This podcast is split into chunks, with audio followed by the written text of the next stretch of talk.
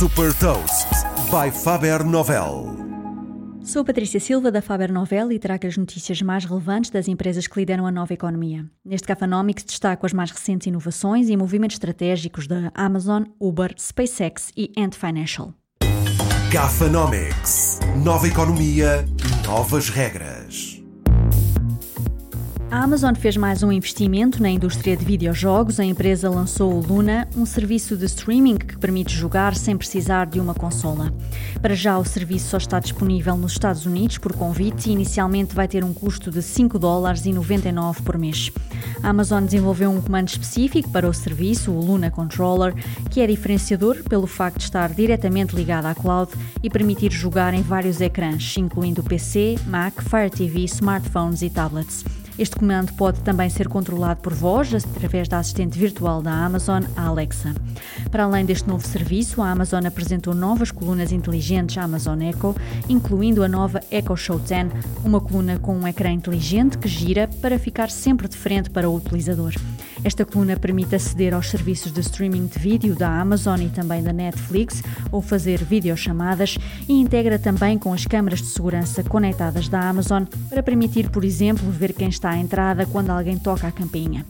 Outra novidade apresentada foi o Always Home Cam, um drone autoguiado que pode ser ativado para vigiar as divisões da casa e que está conectado ao sistema de alarme da Amazon. Este drone vai estar disponível em 2021 com um preço de 250 dólares. Ainda dentro da oferta de objetos conectados, a Amazon apresentou também três novidades para os automóveis, que marcam uma nova oferta fora dos equipamentos domésticos. O Car Connect, o Car Cam e o Car Alarm representam a primeira grande expansão da empresa fora dos objetos de segurança para a habitação. O lançamento destes produtos é um sinal claro da estratégia da Amazon para se posicionar como um player no mercado de casas e carros conectados. Pode saber mais sobre as novidades apresentadas pela Amazon em supertoast.pt. A Uber está a avaliar a compra da concorrente FreeNow, uma empresa de mobilidade da Daimler e da BMW, que inclui serviços de táxi e de motorista e também de partilha de bicicletas e trotinetes elétricas. A FreeNow operava como MyTaxi e integrou outros serviços de motorista europeus, incluindo a Captain de França, a Halo do Reino Unido e a Clever Taxi da Roménia. A empresa opera em mais de 150 cidades na Europa e na América Latina e conta com uma base de mais de 41 milhões de utilizadores. Para a Uber, a concretização desta compra, que ao que tudo indica pode rondar os 1.400 milhões de dólares, é uma forma de reforçar a presença nestes mercados e alargar a oferta de serviços. A SpaceX está a apoiar o combate a incêndios florestais em Washington, nos Estados Unidos, através da Starlink, a constelação de satélites que tem lançado para o espaço para distribuir acesso à internet em zonas rurais. Esta ligação à internet via satélite tem permitido às equipas de emergência coordenarem que áreas é lançada a água e também solicitar recursos e materiais adicionais.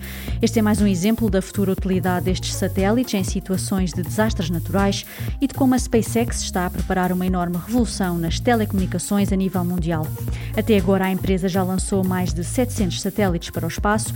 O objetivo é chegar aos 1.440 satélites que vão formar a primeira constelação. Ant Financial, a empresa de serviços financeiros digitais da Alibaba, anunciou que vai entrar em bolsa e estima-se que possa vir a atingir uma capitalização de 200 mil milhões de dólares. A empresa vai passar a estar cotada na bolsa de Hong Kong e também no índice Star Market da bolsa de Xangai, que é considerado a Nasdaq chinês. E com isto tornará mais fácil o acesso a investidores estrangeiros. Saiba mais sobre inovação e nova economia em supertoast.pt.